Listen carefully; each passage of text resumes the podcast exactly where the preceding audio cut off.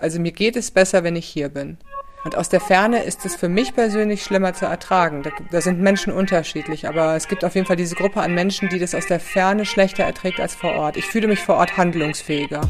Das ist Rebecca Barth. Sie ist Journalistin, sie arbeitet unter anderem für den WDR und den RBB und sie berichtet aus der Ukraine. Aktuell da ist sie auch wieder in Kiew. Für meine Oma war das ganz schlimm. Die meinte, oh Gott, ob wir dich nochmal wiedersehen. Und dann versuchst du ja auch zu erklären, dass ähm, du fährst halt nicht über die Grenze und man schmeißt Raketen auf dich. Also so sieht's dann auch nicht aus. Rebecca wurde dieses Jahr vom Medium Magazin unter die Top 30 bis 30 gewählt, weil sie zu den spannendsten journalistischen Talenten in Deutschland gehört, wie es heißt. In dieser Folge, da lernen wir sie kennen und ihre Arbeit im Kriegsgebiet, warum sie seit einem halben Jahr zum Beispiel auch keine Ruhe mehr für sowas wie Filme oder Serien findet. Und wir sprechen darüber, wie sich auch beruflich für sie gerade alles verändert verändert hat. Mit neuen Kolleginnen und Kollegen, wie zum Beispiel auch WDR-Ikone Isabel Schajani. Und dann arbeite ich mit ihr hier auf einmal und denke mir, krass, du arbeitest mit der krassen Frau aus dem Fernsehen. Das erste, was Isabel Schajani zu mir sagt, ist, Rebecca, chill mal.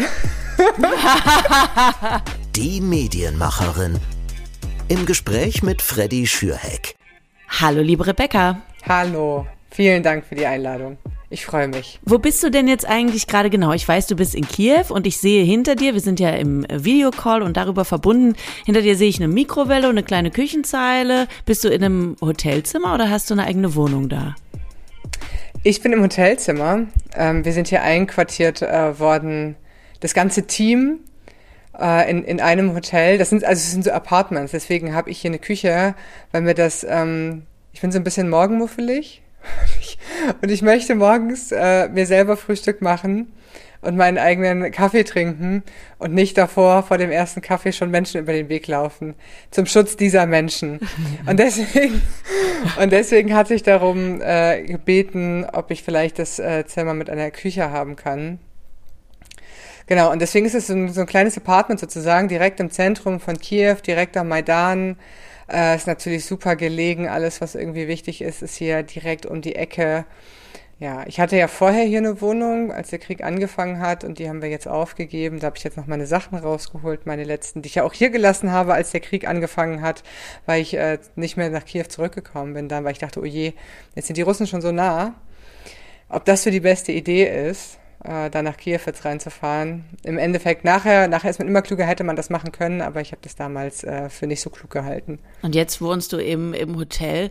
Äh, du, ich bin erstaunt, dass du sagst, dass du so morgenmuffelig bist, weil morgens haben wir beide uns ja tatsächlich auch kennengelernt. Du hast bei uns in der äh, Morningshow bei 1 Live ähm, immer wieder in Schalten den Krieg äh, in der Ukraine eingeordnet und das hast du so unglaublich aufgeräumt gemacht, wie es im Journalismus immer so schön heißt. Also wirklich ähm, ganz geordnet, gedanklich ähm, und ähm, sehr gut erklärt und so. Deswegen, äh, wir waren da tatsächlich sehr beeindruckt immer von dir und ich bin sehr froh, dass du diese Woche dir die Zeit nimmst für den Podcast, denn in dieser Woche ist ja tatsächlich der Ausbruch des russischen Angriffskriegs sechs Monate her.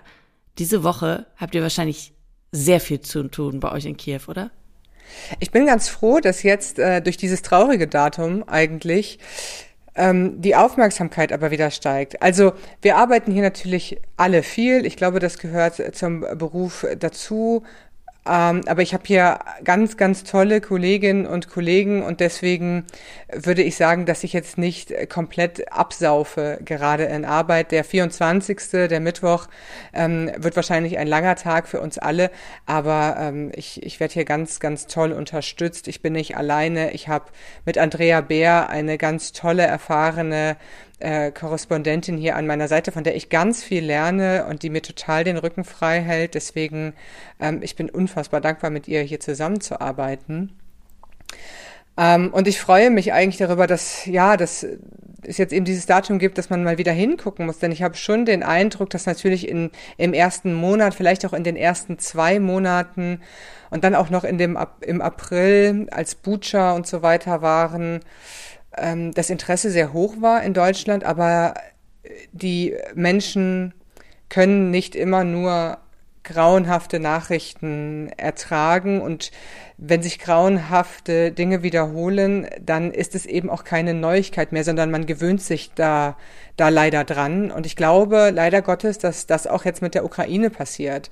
Und je länger dieser Krieg dauert und auch, auch obwohl immer noch ganz schlimme Menschenrechtsverbrechen passieren, war eben Butscha die Regionen hier bei Kiew, die ähm, von aus denen die Russen zurückgedrängt wurden, wo ganz schreckliche Verbrechen dann ans Tageslicht kamen, war ein unfassbarer Schock. Aber das wiederholt sich jetzt an anderen Orten, äh, aber es hat eben nicht mehr diesen diesen Schockmoment für die Leute. Und es ist natürlich als Person, die du dieses Land gut kennst, es sehr liebst, ähm, diesen Krieg tagtäglich erlebst, auf die eine oder andere Art und Weise ist das äh, sehr frustrierend natürlich. Ja, viele Menschen stumpfen irgendwie ab und das, das meint man ja noch nicht mal böse, sondern es ist einfach so, man wird jeden Tag mit, mit diesen Bildern konfrontiert und irgendwie gewöhnt man sich dann an die absurdesten Dinge. Also es ist überhaupt nicht schlimm. Es ist nämlich ein Schutzmechanismus von Menschen.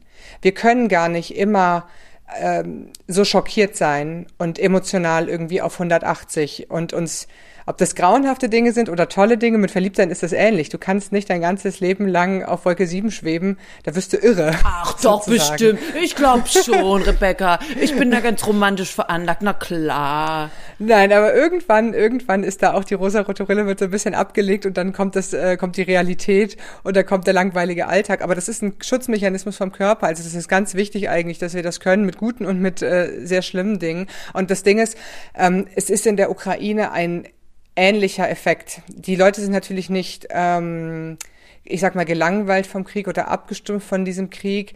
Aber wenn man sich zum Beispiel jetzt gerade in Kiew aufhält, dann springt der Krieg einem nicht sofort ins Gesicht. Und das ist für Leute, die das Land nicht kennen, total, die, die rechnen damit nicht. Die kommen hier an und sehen tolle Restaurants, tolle Cafés, tolle Bars, Menschen, die ausgehen, Menschen, die lachen, äh, Menschen, die auf den ersten Blick einen normalen Alltag haben. Und erst wenn man dann mit den Menschen in Kontakt kommt, merkt man, wie traumatisierend dieser Krieg für die Gesellschaft ist, wie schlimm das für die Menschen ist.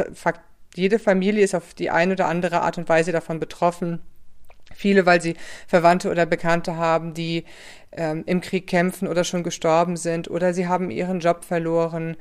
Oder, oder, oder. Also man kann sich da gar nicht entziehen, aber auf den ersten Blick ist ein normales Leben äh, total wichtig, um das auch durchzustehen. Und deswegen kann ich es sehr gut verstehen, dass wenn man weiter weg ist, wenn man in Deutschland ist und dann Probleme hat, wie steigende Lebensmittelpreise, steigende Gaspreise ähm, oder einfach normale Alltagsprobleme, die ja auch noch dazu kommen, ähm, dass man nicht so diese, diese krasse Aufmerksamkeit einfach aufrechterhalten kann, die es jetzt im ersten Monat hatte, wo alle komplett schockiert waren, dass das wirklich passiert. Mhm.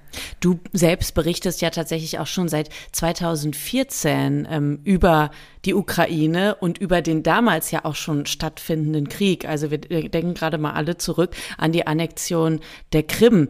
Deswegen hatten ja auch tatsächlich schon Anfang des Jahres, also jetzt diesen Jahres, als es immer wieder um die Ukraine ging und drohte ein Krieg oder nicht, viele Expertinnen und Experten aus der Region schon immer gesagt, wir, wir haben schon Krieg und zwar seit 2014.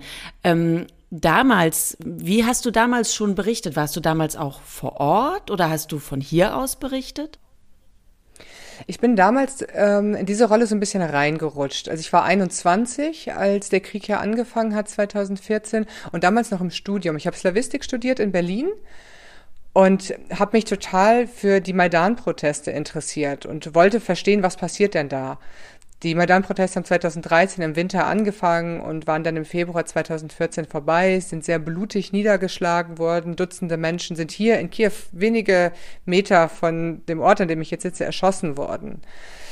Ähm, und ich bin dann hier hingefahren, wollte einfach mal gucken, weil ich das nicht verstanden habe aus Deutschland raus und wollte mit den Menschen einfach sprechen. Und habe dann im Studium angefangen, hier und da ein bisschen zu schreiben, die ersten Artikel zu veröffentlichen. Ähm, ich würde das jetzt noch nicht richtige Berichterstattung im, im klassischen Sinne nennen, sondern ich habe studiert ähm, und bin danach auch nach Moskau dann zum Studium, zum Auslandssemester und habe dann weiter studiert und dann erst eine Journalismusausbildung später, zu einem späteren Zeitpunkt angefangen, während des Studiums.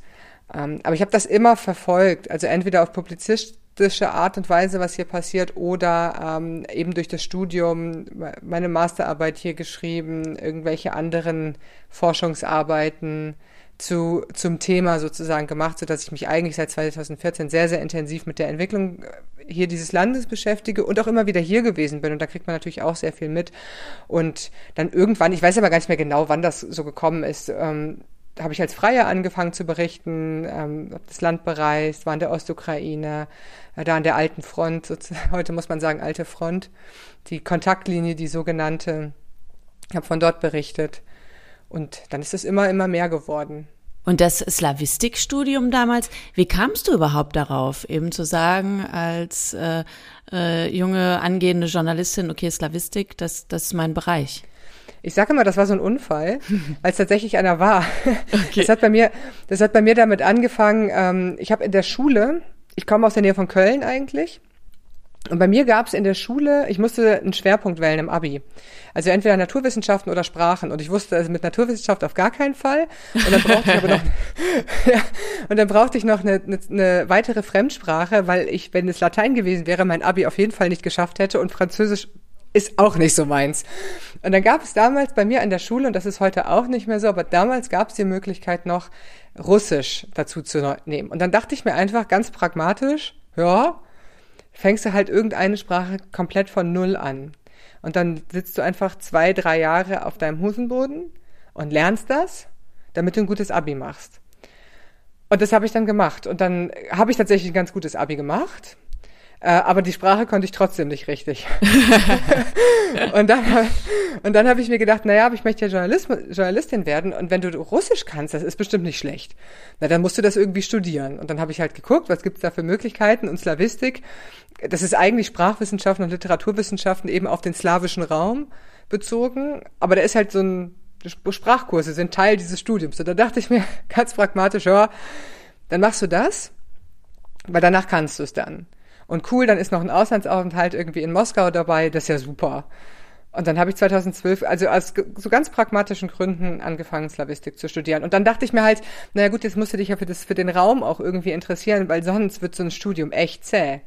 Und dann ist halt halt, ich habe 2012 angefangen, 2013 hat der Maidan angefangen, hier in Kiew, die Revolution, und da dachte ich, aha, also jetzt spätestens habe ich meinen Moment, um mir diesen Raum schmackhaft zu machen, um mich wirklich dafür zu interessieren und bin hierhin. Ich kann mich noch dran erinnern, ich bin das erste Mal nach Kiew gekommen.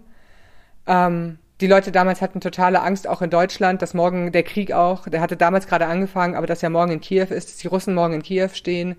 Ähm, das war, man wusste so überhaupt nicht, was passiert denn eigentlich morgen, übermorgen, nächste Woche. Gibt es dieses Land dann noch? Und ich bin hier angekommen und habe mich sofort verliebt in diese Stadt. Ich dachte, was eine tolle Stadt, das ist so schön. Und dann bin ich nie wieder weggegangen. Und was war es, warum du dich so verliebt hast in Kiew? Ich glaube, das kann man nur wissen, wenn man mal hier war, weil das passiert nämlich jetzt so vielen von meinen Kolleginnen und Kollegen, die hier das erste Mal hinkommen. Die ARD schickt ja und, und, hat jetzt auch die letzten Wochen und Monate viele Korrespondentinnen und Korrespondenten hier hingeschickt, die das Land eigentlich nicht kennen. Und die kommen hier an und haben Erwartungen, dass, oh Gott, du übertrittst die ukrainische Grenze und man schießt Raketen auf dich. Und dann kommst du nach Kiew. Eine wunderschöne Stadt. Irgendwie merkt man diese, dieses, dass es irgendwo zwischen West und Ost liegt. Aber sie, also sie ist einfach optisch schon wunderschön. Die Leute sind so toll.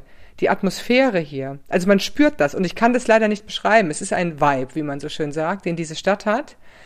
Äh, und bevor der Krieg, der große Krieg angefangen hat, war zum Beispiel die Techno-Szene und die Club-Szene und die ganze Kreativszene total im Aufkommen hier. Und es sind sehr viele Leute aus Berlin oder auch anderen Städten, vor allem während der Pandemie, hier hingekommen zum Feiern.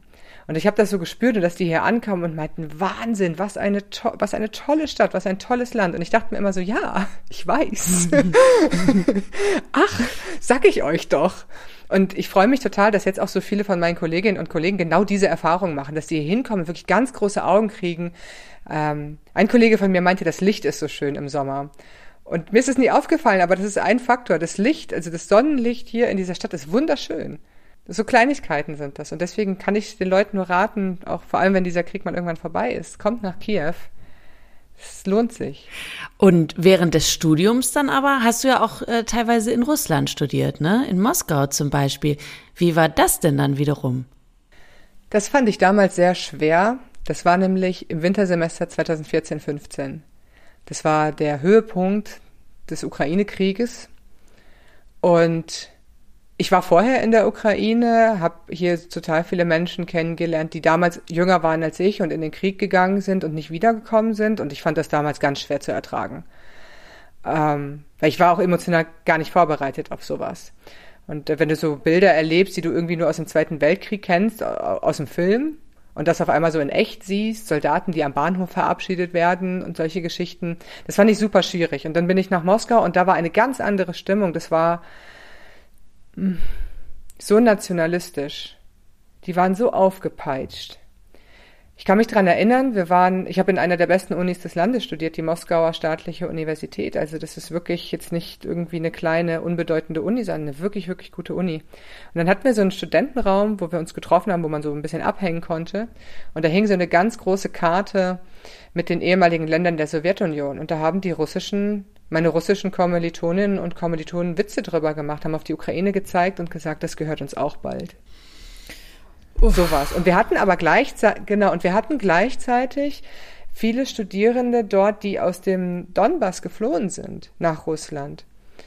Und die waren unter uns und ich dachte so, hey krass, da sterben Leute und ihr macht da Witze drüber ich, das ist mir nicht in den Kopf gegangen. Und du hast damals diese Separa sogenannten Separatistenkämpfer, die liefen ganz offen rum, auch in Moskau, die sind mir da irgendwie über den Weg gelaufen, während die Regierung sich hinstellt und sagt, nö, wir sind da nicht. Das ist alles ein Bürgerkrieg. Das sind da Ukrainer, die gegen Ukrainer kämpfen. Wir haben damit nichts zu tun. Ähm, es gab Professoren an der Uni, die mir erzählt haben, Ukrainisch sei keine eigenständige Sprache. Also so im Endeffekt das, was du jetzt im Extremen siehst, hat sich damals schon angedeutet, so die Ukraine gibt's nicht, das ist keine eigene Sprache, das ist eigentlich alles irgendwie uns. Die sprechen ihren merkwürdigen Dialekt und sind sonst halt irgendwie nicht viel wert. Und das war damals eine total aufgeheizte Stimmung und das hat, ich kam damit sehr, gar nicht gut klar. Deswegen bin ich dann nicht noch nach dem Semester, was viele gemacht haben, noch eine Runde reisen gegangen sind. Ich bin in die Ukraine zurück und habe Freiwilligenarbeit gemacht, um Flüchtlingen aus dem Donbass zu helfen, weil ich irgendwie das Gefühl hatte, ich muss irgendwas Gutes machen jetzt. Ja, ich wollte gerade sagen, wie, wie geht man mit solchen Situationen um? Aber du hast dann eben für dich dann diesen Weg gewählt. Wie war es denn noch, als du eben noch in Russland warst und Kommilitonen dann solche Sprüche zum Beispiel gebracht haben? Hat man dann versucht, mit denen zu diskutieren oder wusstest du, okay, in diesem Umfeld hier habe ich eh keine Chance. Die sind so festgefahren in ihren Meinungen, in ihren Ansichten. Was soll ich da jetzt als Deutsche äh, die, die umstimmen oder aufklären in einer gewissen Art und Weise? Ich habe schon hier und da versucht zu diskutieren, aber ich war eher erschlagen von diesen Stimmungen dort. Ich kannte ja auch das Land, ich war vorher schon in, in Russland auch unterwegs, aber so, das war schon anders. Es war aufgeheizt, es war unfassbar nationalistisch, wirklich. Was mich aber auch schockiert hat, war auch, dass, dass viele Deutsche da nicht gegen, also von den deutschen oder anderen ausländischen Studierenden da nicht gegengehalten haben. Also es war, ich war, hatte dann den Eindruck, ich war fast die Einzige, die, ähm, die, die sich daran wirklich gestört hat. Und ich habe mir dann Leute gesucht, mit denen ich solche Diskussionen nicht führen könnte, weil ich das einfach nicht ertragen habe. Also emotional habe ich das nicht ertragen zu diesem Zeitpunkt. Jetzt vor sechs Monaten eben, am 24. Februar, als dann eben der ja in Anführungszeichen große Krieg in der Ukraine ausgebrochen ist ähm, und die Russen einmarschiert sind. Ähm, was ging da in dir vor? Ich kann mich daran erinnern, dass wir am 23. Februar abends, ich war in Kramatorsk äh, in der Ostukraine mit zwei Kollegen vom Spiegel und vom Cicero. Und das hatte, es, es hat sich ja so ein bisschen angebahnt. Und ich habe an diesem Abend noch eine lange Aufzeichnung mit dem Deutschlandfunk gehabt und so ein Insta-Live mit einer Kollegin. Und ich kann mich daran erinnern, dass ich bei diesem Insta-Live zu ihr gesagt habe, ich glaube, das Kind ist in den Brunnen gefallen. So Dinge, die du eigentlich on air nicht sagst, weil du es nicht voraussehen kannst. Aber ich hatte so ein schlechtes Bauchgefühl, dass ich dachte, ja, ich glaube, wir haben wirklich Krieg. Und dann habe ich meinem Freund geschrieben und meinte, wenn ich mich morgen nicht melde und der Krieg hat angefangen, dann mach dir keine Sorgen. Ja. Und dann habe ich mit meinen Kollegen zusammengesessen, mit den zwei Deutschen, und dann saßen wir da und meinten, okay, Karten offen auf dem Tisch. Was ist denn eure Theorie? Was passiert? Und mein Szenario war mit Abstand am schlimmsten. Und die haben mich fast ausgelacht, die beiden. Aber mein Szenario hatte trotzdem auch nicht den Angriff auf Kiew mit drin. Damit habe ich auch nicht gerechnet. Ich dachte, es wird eine Eskalation an der alten Frontlinie im Donbass geben und dann versuchen die das Gebiet zu erobern, was sie im Endeffekt jetzt haben, die Landbrücke zur Krim. Und die haben mich angeguckt und meinten, ach Quatsch Quatsch, also nee, so groß wird das nicht. Und dann haben wir nicht schlafen können bei uns im Hotelzimmer und ich kann mich daran erinnern, dass ich zu einem Kollegen um drei Uhr nachts meinte, also wenn Putin jetzt diese Nacht angreifen will, dann hat er noch zwei Stunden, wir sollten mal schlafen gehen. Und um fünf Uhr, fünf, halb sechs sind wir von Explosionen geweckt worden. Und dann war es klar. Also du bist vom Krieg geweckt worden. Wenn man so morgens das, das Ganze hört, da hat man doch wahrscheinlich einfach nur Angst, oder? Ähm, also ein Gefühl von Sicherheit ist es nicht. Das, das kann ich sagen, aber ich glaube, ich stand zu sehr unter Adrenalin, um das jetzt Angst zu nennen. Mein Telefon stand nicht mehr still. Ich habe auch wenig geschlafen in dieser Zeit, also auch vorher schon. Wir haben total viel gearbeitet und dann in dieser ersten Kriegswoche, das waren vielleicht zwei Stunden nachts oder so. Ähm, also du bist so on fire und so unter Adrenalin, dass ich relativ wenig gespürt habe. Wir haben dann überlegt, weil ich hatte kein Auto, ich hatte keine Schutzweste, ich hatte keinen Helm. Das war alles schon Wochen vor Kriegsbeginn äh, hier in Kiew nicht mehr zu bekommen. Ähm, und dann saß ich da in der Ostukraine und dachte, ja, was machen wir denn jetzt? Und dann habe ich mit äh, Moritz Gartmann, der eine Kollege, mit dem ich unterwegs war, beschlossen, also egal was passiert, wir bleiben zusammen. Und wir überlegen gemeinsam, was wir machen. Und dann hatten wir beide, das war gut, dass wir zusammen waren, weil er ist auch sehr persönlich verbunden mit diesem Land, familiär, hat viel hier gearbeitet, kennt es sehr gut. Also uns ist es beiden emotional sehr nahe gegangen und jeder hatte in dieser Woche so seine Meltdowns, wo du halt einfach zusammenklappst und dir einfach denkst, was eine, ich weiß nicht, ob ich das jetzt sagen darf, aber was eine Scheiße. Was eine Riesenscheiße, was passiert denn hier gerade? Und bei mir war das mindestens der zweite Tag. Wir sind dann aus Kramatorsk abgereist nach Dnipro.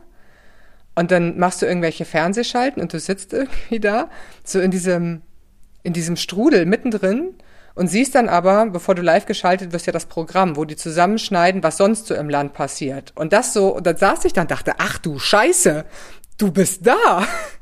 Oh Gott, das ist ja schrecklich.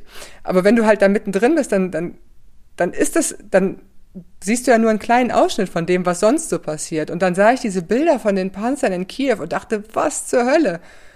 Scheiße! Und dann habe ich angefangen zu fluchen und zu heulen, weil ich mir dachte, sie können jetzt nicht mein Kiew kaputt machen. Und diese Momente hatten wir halt beide. Also das, das war eine emotionale Achterbahnfahrt. Und dann meinte er irgendwie zu mir, versuch die Energie zu kanalisieren. Versuch was Gutes damit zu machen. Und dann habe ich angefangen zu arbeiten. Und das habe ich seitdem nicht mehr aufgehört. Und das hilft. Hattest du seitdem mal eine Woche frei? Ja. Ich habe zwei Wochen frei gehabt zwischendurch, die ich auch sehr gebraucht habe. Ich war auf Rügen. ja. Ich bin nach Rügen gefahren und dachte, komm, ich mache irgendwas so ganz Langweiliges jetzt. Ja, ja. Ja, das brauche ich jetzt irgendwie. Um einmal wirklich Abstand zu gewinnen. Mhm. Aber ich ähm, ich gucke zum Beispiel keine Serien mehr oder Filme oder so. Kann ich irgendwie nicht. Ich ähm, bin eigentlich früher sehr viel gern, sehr gerne feiern gegangen in Berlin. Mache ich auch nicht mehr. Also ich meine, ich arbeite die ganze Zeit, ich bin auch nicht da mehr. Ähm, aber ich habe auch gar nicht das Bedürfnis, also ich vermisse das nicht. Ähm, ich rede sehr wenig mit meinen Freunden in Berlin. Das ist natürlich schlecht, das tut mir auch sehr leid, aber äh, ich, ich rede sehr viel mit meinen ukrainischen Freunden. Aber was ist es? Ist es tatsächlich so ein bisschen die Banalität, die du nicht mehr erträgst? Also jetzt nichts gegen deine Freunde, sondern jetzt zum Beispiel dann im Serienkontext oder so, dass du zum Beispiel sagst, was soll ich denn jetzt meine Energie auf sowas verschwenden, was niemanden einen Tag, also niemand weiterbringt, so, dann informiere ich mich lieber weiter, arbeite weiter, berichte weiter und mache das, was irgendwem was nützt. Ist es das, dass du eben dich bloß nicht irgendwie mal kurz unnütz fühlen willst? Ähm, nee, ich, ich glaube, ich komme gar nicht mehr so runter. Also ich kann mich da nicht drauf konzentrieren. Ich habe äh, doch einen total blöden Film geguckt, von dem ich nicht mehr weiß, wie er heißt. Das war nämlich, als ich nach der ersten Kriegswoche raus bin. Ich habe Corona bekommen und war platt wie sonst was und bin ausgereist. Und dann habe ich zu meinem Freund gesagt, mach irgendwas Leichtes an, irgendwas auf allen. Ich kam nach Hause und auf allen Sendern war Krieg. Krieg auf allen Kanälen sozusagen. Und ich dachte, oh Gott, nee, ich brauche jetzt irgendwas, irgendwas Leichtes. Und dann habe ich so einen ganz komischen amerikanischen Footballfilm oder so geguckt und fand den total entspannend und super. Aber seitdem keine Serien, keine Filme, gar nichts. Also, warum ist das so? Ich, irgendwie, es interessiert mich nicht. Und als du eben zwischenzeitlich ähm, nach Beginn des großen Krieges ähm, wieder zu Hause warst in Deutschland, da war deine Familie aber bestimmt einfach total froh, oder? Dass du endlich in Sicherheit bist. Die waren total froh, die haben gut durchgehalten ähm, am Anfang und dann hatten auch die ihre Meltdown-Momente. Einer nach dem anderen. Also ich habe meine Mutter, meinen Vater und meinen Freund in eine Gruppe gepackt und immer versucht zu schreiben, alles in Ordnung und macht euch keine Sorgen, aber dann irgendwann fingen die auch an, so du musst jetzt raus. Aber die Grenzen waren ja zu, also man kam gar nicht mehr so einfach raus. Und dann habe ich versucht auszureisen, aber du bist nicht rausgekommen. Du musstest also diese erste Panikwelle so ein bisschen abwarten. Und irgendwann hat mein Papa, meinte, ich fahr jetzt los ich hol dich jetzt. Ich so, nee. Oh Mann. Machst du nicht, weil du kommst ja auch dann nicht raus. Ja. Da hängen wir beide hier. so. Aber so jeder von denen hatte mal so einen Moment, wo denen dann auch die Sicherheit durchgebrannt ist. Aber an sich haben sie wirklich gut, gut durchgehalten. Was total wichtig ist, um jemanden in so einer Situation zu unterstützen, dass man nicht äh, noch Panik irgendwie in der Ferne schiebt. Ähm, und dann bin ich nach Warschau gegangen. Dann war ich zweieinhalb Monate ähm, Korrespondentin in Warschau, habe da das Studio unterstützt und da habe ich dann, hab zuerst gedacht, cool, so du bist physisch in Sicherheit und kannst trotzdem auch über die, ähm, die ganzen Geflüchteten berichten. Also du bist nicht so weit weg vom Thema, du kannst weiter zum Thema arbeiten. Und dann spätestens im April, als eben ähm, Kiew, ähm, als die Truppen bei Kiew zurückgedrängt wurden, als diese ganzen Verbrechen bekannt geworden sind, dachte ich, was mache ich hier? Ich muss da hin. Ähm, und ich habe halt von dort dann mit meinen Freunden hier Kontakt gehalten und ich habe einfach gemerkt, mir hilft das. Ich muss, also mir geht es besser, wenn ich hier bin. Mir geht es besser, wenn ich mit ihnen spreche. Und aus der Ferne ist es für mich persönlich schlimmer zu ertragen. Da, da, sind Menschen unterschiedlich, aber es gibt auf jeden Fall diese Gruppe an Menschen, die das aus der Ferne schlechter erträgt als vor Ort. Ich fühle mich vor Ort handlungsfähiger. Und jetzt zum Beispiel, dann, genau, dann habe ich meine Familie darauf vorbereitet, dass ich langsam, langsam, also dass ich wieder zurück möchte. Oh, oh, und was hat dein Papa gesagt? Der hatte schon geahnt und äh, der meinte, es ist eine super Chance für dich, mach das. Pass halt auf dich auf. Ja. Für meine Oma war das ganz schlimm die meinte, oh Gott, ob wir dich nochmal wiedersehen. Und dann versuchst du ja auch zu erklären, dass ähm, du fährst halt nicht über die Grenze und man schmeißt Raketen auf dich. Also so sieht's dann auch nicht aus. Man kann auch in der Ukraine ähm, gibt es durchaus Orte, die sicher sind. Nicht 100 Prozent, aber ähm, verhältnismäßig doch sicher. Und deswegen fühle ich mich halt hier sehr wohl und ich habe mich dann, als ich wieder einreisen durfte, habe ich mich gefühlt, als würde ich nach Hause kommen. Ich habe gelesen, ähm, dass jetzt äh, Mitte August das UN-Flüchtlingskommissariat schätzt, dass rund 11,15 Millionen Ukrainerinnen und Ukraine seit Beginn des äh, Krieges im Februar die Grenze aus der Ukraine überschritten haben. Und wir sehen aber ja auch immer wieder, dass eben tatsächlich ja viele Menschen in die Ukraine wieder zurückkehren. Und ich habe das neulich auch mal in einem Beitrag gesehen, wo eine, wo eine Frau in den Tagesthemen, glaube ich, war das gesagt hat, hier in Deutschland bin ich zwar in Sicherheit, aber ich werde wahnsinnig. Ich ertrage das gefühlstechnisch nicht, so weit weg von zu Hause zu sein und von allen anderen. Ich fühle mich so schuldig, dass ich hier in Sicherheit bin. Und das hast du wahrscheinlich auch schon von vielen Menschen in der Ukraine gehört, oder? Die zurückgekommen sind. Das sogenannte Survival Guild. Ja. Also dies, ich, ich persönlich kann das sehr gut verstehen. Ich habe auch viele Freunde, denen das passiert ist. Ähm, das ist etwas, wo ich sagen würde, daran, wenn dieses Gefühl anhält, dann muss man vielleicht daran vielleicht auch arbeiten, ähm, weil es so ein bisschen vielleicht dann auch in eine, also Soldaten haben das zum Beispiel auch, die ähm, dann sowas sagen wie, ich wäre lieber gestorben, so wie meine Freunde gestorben sind, als zurückzukommen und das überlebt zu haben. Jetzt sitze ich hier. Ähm, also das ist durchaus ernst zu nehmen, dieses Gefühl. Und ähm, aber Geflüchtete oder dann auch jemand wie ich haben das in einer eher abgeschwächten Form. Ich würde mir das nicht mal selber zuschreiben, aber ich kann das eben sehr gut verstehen. Man sitzt in der Ferne, äh, vor allem bei den Menschen, die geflüchtet sind, die Familien sind ja zerrissen. Also die haben alle entweder die Männer hier oder erwachsene Söhne. Also ich habe so viele Frauen getroffen, die haben dann ihre Kleinkinder rausgebracht und mussten aber den 18-Jährigen zurücklassen. Und 18 ist aus Muttersicht ja kein erwachsener Mann. Das ist auch noch ein Kind. Und diese Entscheidung zu treffen, ist hart. Ähm, und dieses Leid nicht gemeinsam durchstehen zu können, nicht handlungsfähig zu sein, wenig für das Land tun können, wenig machen können, um zu helfen, um irgendetwas besser zu machen. Das ist super schwierig zu ertragen. Und dann kommen eben viele doch zurück. Vor allem, weil man ja jetzt sieht, eine Stadt wie Kiew ist verhältnismäßig sicher. Es hat eine sehr gute Flugabwehr.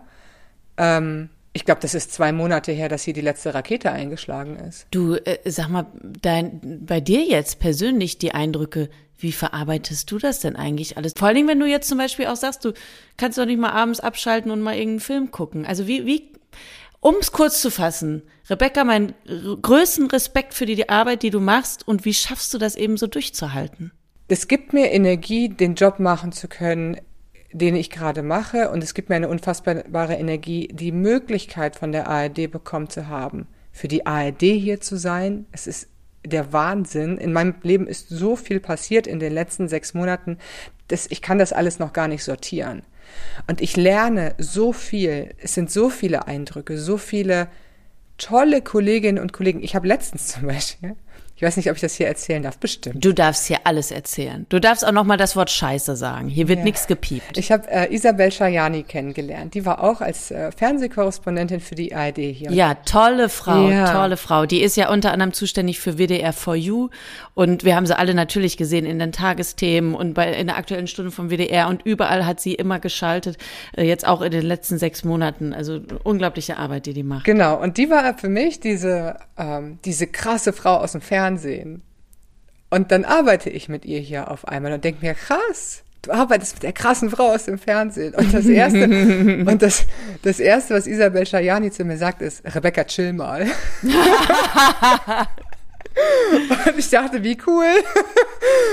Die Frau aus dem Fernsehen sagt mir, ich soll mal chillen.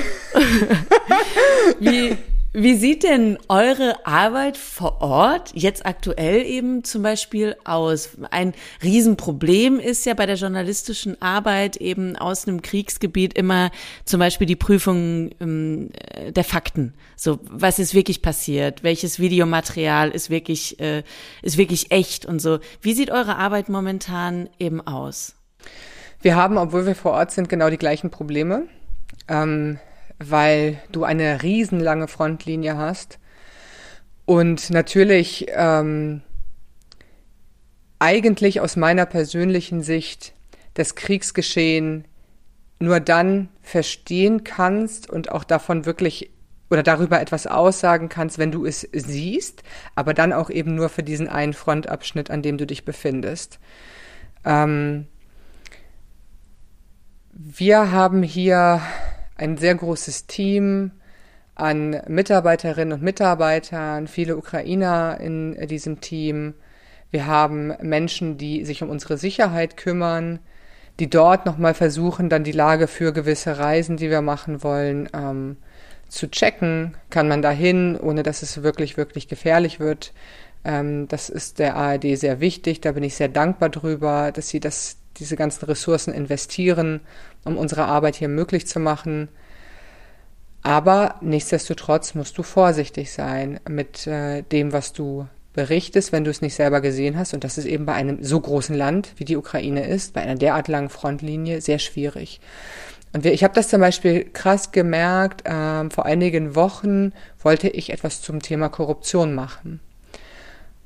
Es gibt eine Selbstzensur derzeit in diesem Land, das ist eine Folge des Krieges. Ähm, und Korruption war immer so ein Thema, wo die Menschen ja eigentlich sehr schnell ihre Meinung, ihre sehr kritische Meinung gegen, äh, gegenüber der Regierung gesagt haben. Es gibt haufenweise Aktivisten, die dann losschimpfen auf die Regierung und dass es alles nicht funktioniert. Und jetzt ist das aber nicht so. Jetzt ist es total schwierig, da offiziell Kommentare, kritische Kommentare einzusammeln, dass dir das jemand auch ins Mikro sagt. Und, ähm, und das zieht sich so durch. Also die Gesellschaft, die Politik, alle rücken so zusammen, dass es sehr schwierig ist, kritische Stimmen zu hören. Und äh, man ja, und dann auch Dinge zu verifizieren. Was wir ja tatsächlich am Anfang ähm, auch des ähm, Kriegs in der Ukraine gemerkt haben, ist, dass ähm, uns einige Leute immer wieder geschrieben haben, ähm, über die WDR-Adressen Hörerinnen und Hörer, die dann an Verschwörungstheorien glauben oder eben der prorussischen Propaganda, der putinschen Propaganda äh, Glauben schenken und uns quasi natürlich dann der Falschmeldungen bezichtigen und so weiter.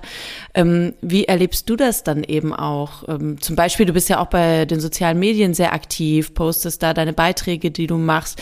Da geht es teilweise um Kriegsgefangenschaft, um Todesfälle, um Folter. Ähm, hast du da tatsächlich dann eben auch schon natürlich immer wieder äh, Nachrichten bekommen aus zum Beispiel eben ähm, dieser Richtung? Ja, das passiert schon. Ähm, aber ich glaube, im Verhältnis zu dem, also das, dass du angefeindet wirst, ich glaube, das ähm, ist mittlerweile leider so, wenn du in den sozialen Netzwerken als äh, vor allem als Frau aktiv bist und ähm, da auch eine gewisse Reichweite hast. Und vor allem die Kolleginnen und Kollegen, die hier in, zu diesem Konflikt seit 2014, zu diesem Krieg seit 2014 berichten, die kennen das sehr, sehr gut. Und ich glaube, im Verhältnis zu denen komme ich da noch ganz gut weg. Aber ich habe das auch.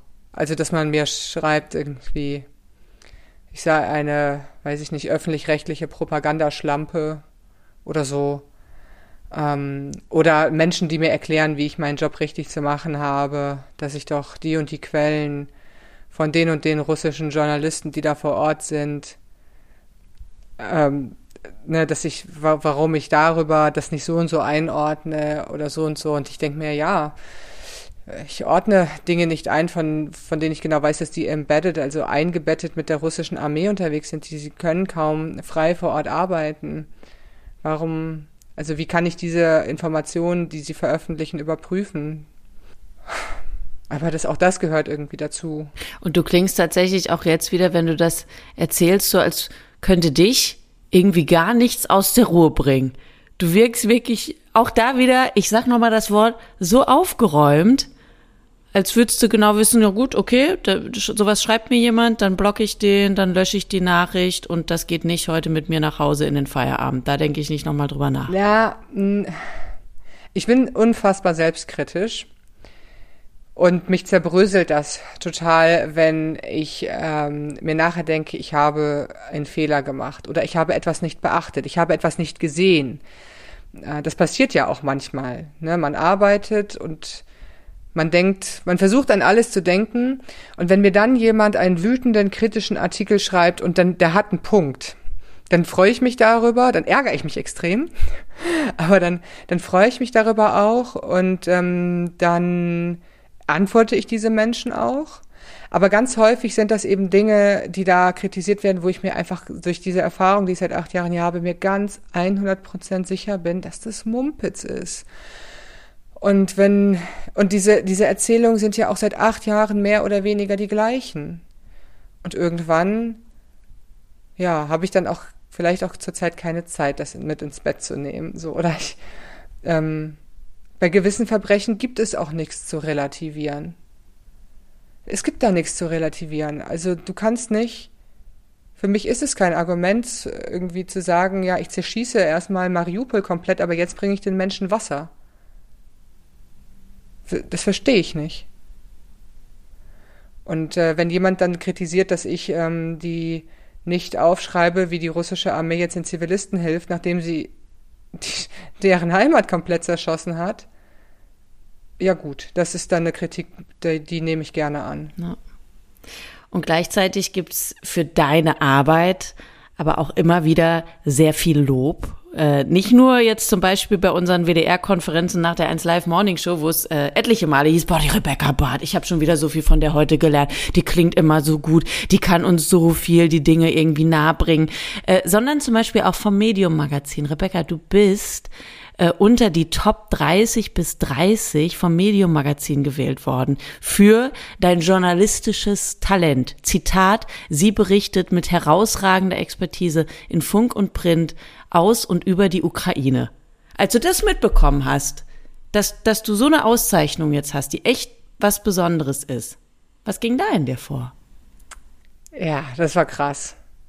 Das ist schon krass. Vor allem, ähm, weil, also ich bin einigen, in dem Fall Kollegen, so, so, so dankbar. Die müssen ja auch erwähnt werden. Das sind äh, Ilya Ponomorenko, ein ukrainischer Kollege von mir, und äh, Vassili Golot, ein WDR-Kollege von mir, die ähm, ich seit einigen Jahren kenne und die mich, die immer ein offenes Ohr für mich hatten und die mich unterstützt und gefördert haben und mir geholfen haben mit all meinen Zweifeln und meinen Fragen, die immer da sind, wenn es darum geht, meinen Kopf zurechtzurücken, weil ich, wie gesagt, sehr, sehr große Selbstzweifel habe. Und dann so eine Auszeichnung zu bekommen und gesehen zu werden und es sozusagen schwarz auf weiß zu haben, in dem Fall, dass du gesehen wirst, ist natürlich der absolute Wahnsinn. Und gleichzeitig kam das bei mir mit so einem bisschen einem weinenden Auge, weil ich der festen Überzeugung bin, ich wäre nicht gesehen worden, wenn die Ukraine nicht gerade so leiden würde. Weil die ganzen Jahre davor habe ich auch über dieses Land berichtet, aber es hat keinen interessiert. Leider. Und ich habe ja nichts geändert eigentlich. An der Art, wie ich arbeite, an den Themen, zu denen ich arbeite. Das Einzige, was sich geändert hat, ist der Krieg. Das heißt, ich habe große, große berufliche Chancen, weil Millionen von Ukrainern leiden. Und das ist nicht schön. Und gleichzeitig ist dein Beruf natürlich aber auch ähm, mit Sicherheit viel härter geworden in den letzten sechs Monaten, als er es vorher war. Die Herausforderung ist, glaube ich, größer. Die Aufmerksamkeit ist natürlich auch viel größer. Damit ist auch der Druck größer. Und allein schon die logistischen Dinge. Ich meine, du, du bist jetzt eben als Journalistin in einem Kriegsgebiet aktiv. Auch das hat sich ja für dich geändert. Und auch das wird natürlich, glaube ich, von, von sowas wie dem Medium-Magazin natürlich auch honoriert. Einfach weil man sagt, wie gut, dass diese Frau diesen Job macht und dann eben auch noch so herausragend, wie sie es tut. Ja, ich finde das halt krass, weil also ich habe wirklich, ähm, ich empfinde das gar nicht so, weil ich bin in so einem Strudel drin. Ich, ich sag manchmal, ich verstehe gar nicht, was um mich herum passiert. Also, weil ich habe vorher ja auch nicht für die ARD gearbeitet und jetzt auf einmal bin ich in diesem in diesem riesen in dieser riesen Anstalt drin mit diesen ganzen krassen Strukturen und ich gucke einfach und denke mir Wahnsinn, ich verstehe das alles nicht. ich, ich verstehe nicht, was um mich herum passiert. Krass. Also ich habe so ich das ist, sind so viele Eindrücke, also auch unabhängig vom Krieg, so viel neu, dass ich ich glaube, ich realisiere gar nicht, was passiert so richtig um mich herum. Vielleicht ist das auch gut. Aber ich realisiere zum Beispiel auch nicht, ähm, wie die Berichterstattung, die ich mache, ankommt. Ich habe ganz wenig ähm, Feedback. Ich danke an der Stelle an die lieben Kolleginnen und Kollegen von tagesschau.de, weil die schicken mir äh, immer mal wieder ab und an ähm, Feedback zu den Texten, die ich auf tagesschau.de schreibe und ähm, wie viel Zugriff die hatten und dass die gut gelaufen sind. Und sowas freut mich immer ungemein, weil das so ein bisschen Feedback irgendwie zu, zu der Arbeit ist, die ich hier mache. Oder auch ähm, ähm, die Auslandschefin von der ARD, Sabine Scholl, die mich ähm, anruft und sagt, das machst du gut. Aber ich brauche das eben, ich brauche das wirklich sehr, weil ich sehr selbstkritisch und sehr unsicher bin eigentlich, auch wenn sich das irgendwie nicht so anhört. Aber es ist tatsächlich was, was ähm, viele Gästinnen hier bei mir im Podcast schon gesagt haben.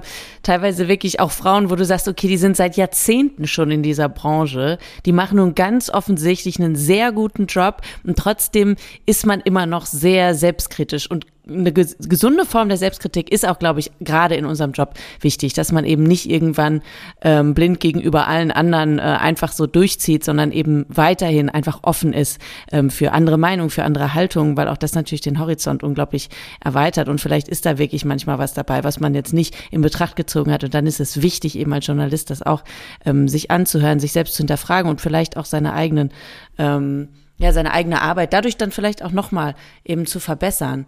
Du sag mal, wie geht's denn jetzt eigentlich weiter? Gucken wir vielleicht erstmal auf die, die nahe Zukunft der Ukraine und dann nochmal auf deine persönliche. Jetzt haben wir eben gesagt, seit sechs Monaten ähm, ist jetzt eben dieser Angriffskrieg in der Ukraine.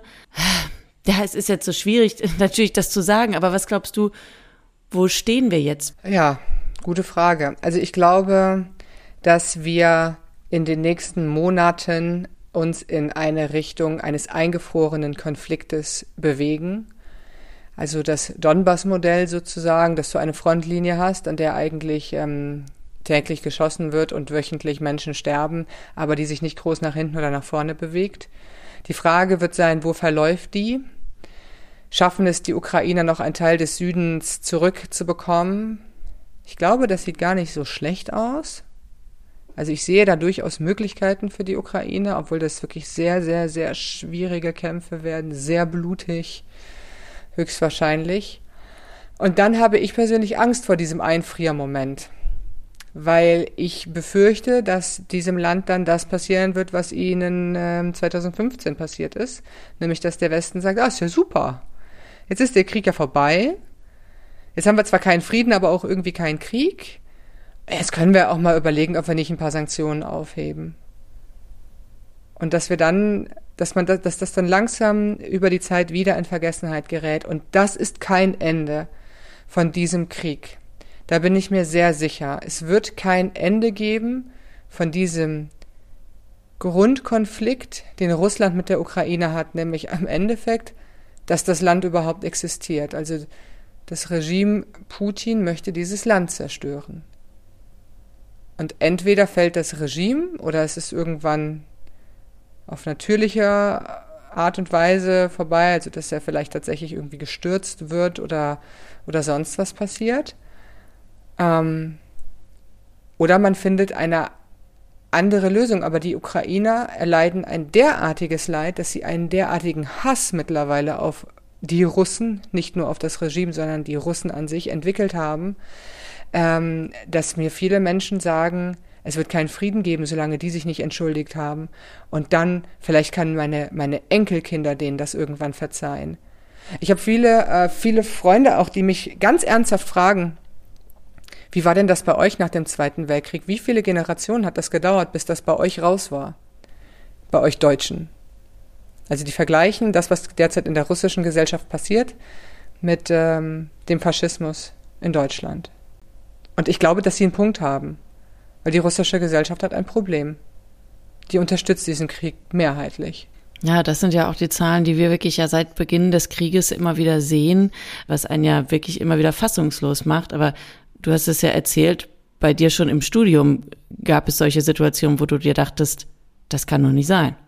Ja, und ich man, man redet dann da so drüber, als wäre das was Normales. Also auch ich habe, ich erschrecke mich manchmal, dass ich mich daran gewöhnt habe, darüber zu berichten, hier wird besetzt und dort wird besetzt und hier ein Landstrich eingenommen und da ein Dorf und da eine Stadt.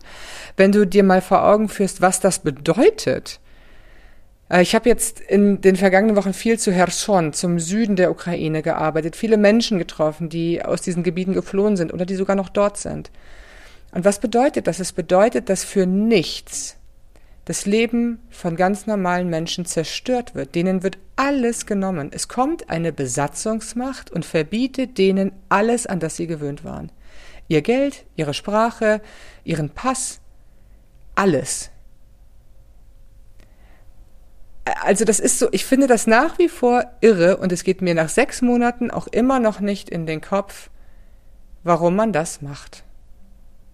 Man kommt an und unterdrückt eine Gesellschaft mit Gewalt. Es verschwinden dort Menschen, die keinen russischen Pass annehmen wollen, die im Internet irgendwie was gegen die Besatzungsmacht schreiben, die keine russische Telefonnummer annehmen wollen. was auch immer für Gründe, die absolute Willkür. Und diese Menschen entweder tauchen die tot wieder auf, sie tauchen gar nicht wieder auf oder sie werden tagelang gefoltert. Ganz normale Menschen, die nicht politisch aktiv sind oder es bis vor kurzem noch nicht waren, die in ihrem Leben nichts vor sich hatten, außer gemütlich zu leben. Und die haben jetzt noch zwei Koffer von ihrem Leben. Wofür? Ich verstehe das nicht. Ja, es ist unglaublich. Und äh, egal wie viele dieser Geschichten man hört, man kann es immer noch einfach überhaupt gar nicht fassen. Und umso wichtiger ist es, dass natürlich ähm, Journalistinnen und Journalisten eben wie du und wie viele andere auch weiterhin über diese Geschichten und über das Leid im Land berichten. Wie sieht's denn bei dir aus? Wie geht's jetzt für dich tatsächlich weiter? Ich habe ja schon gehört, Ende der Woche kommst du erstmal wieder zurück nach Deutschland. Genau, ich komme nach Deutschland zurück. Mein Bruder heiratet. äh, da freue ich mich drauf. Dann werde ich nämlich auch meine Familie wiedersehen, meine Eltern. Ah, ich glaube, dann würde ich ein bisschen Urlaub gerne machen. Ich habe überlegt, ich würde gerne wandern gehen. So ein paar Tage irgendwie alleine von See zu See. Sowas. Weil ich mal irgendwie nachdenken muss und ich habe das Gefühl, ich muss so ein paar Dinge mal sacken lassen, die jetzt passiert sind. Und dann weiß ich nicht. Ich würde super gerne wieder in die Ukraine zurück. Ich würde super gerne weiter für die ARD hier berichten. Aber das liegt nicht in meiner Hand. Ich weiß nicht, ob das möglich ist.